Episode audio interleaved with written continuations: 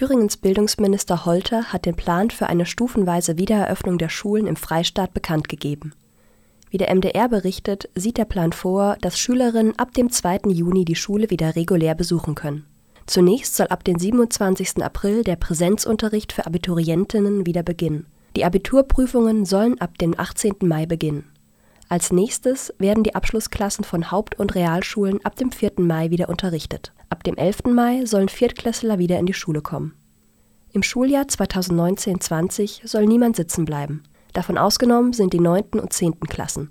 Auf Wunsch kann die Klassenstufe wiederholt werden. Der Mediengruppe Thüringen zufolge sollen diese freiwilligen Wiederholungen nicht auf die Wiederholungshäufigkeit oder die Höchstverweildauer in der Oberstufe angerechnet werden. Laut Angaben der deutschen Presseagentur soll der Unterricht in kleinen Gruppen und unter strengen Hygiene- und Abstandsmaßnahmen stattfinden. In den Pausen und auf dem Schulweg sollen die Schülerinnen Masken tragen.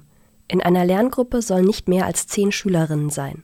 Das bedeutet, dass eine Klasse mit 30 Schülerinnen in drei Lerngruppen aufgeteilt werden müsste. Dafür braucht es aber mehr Lehrkräfte. Ein großes Hindernis für Holters Plan ist die Tatsache, dass mindestens ein Drittel der Thüringer Lehrkräfte zur Risikogruppe gehört.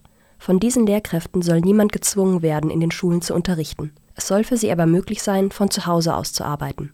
Auch Schülerinnen, die selbst zur Risikogruppe gehören oder mit einer besonders gefährdeten Person zusammenleben, werden nicht dazu gezwungen, am Unterricht teilzunehmen.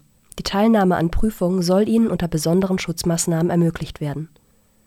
Wie der MDR berichtet, kritisieren FDP und CDU Holters Plan, da noch viele Fragen ungeklärt seien.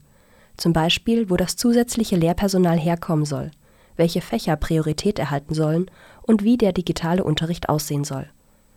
Weitere Schritte zur Wiedereröffnung der Schulen sollen am 30. April bekannt gegeben werden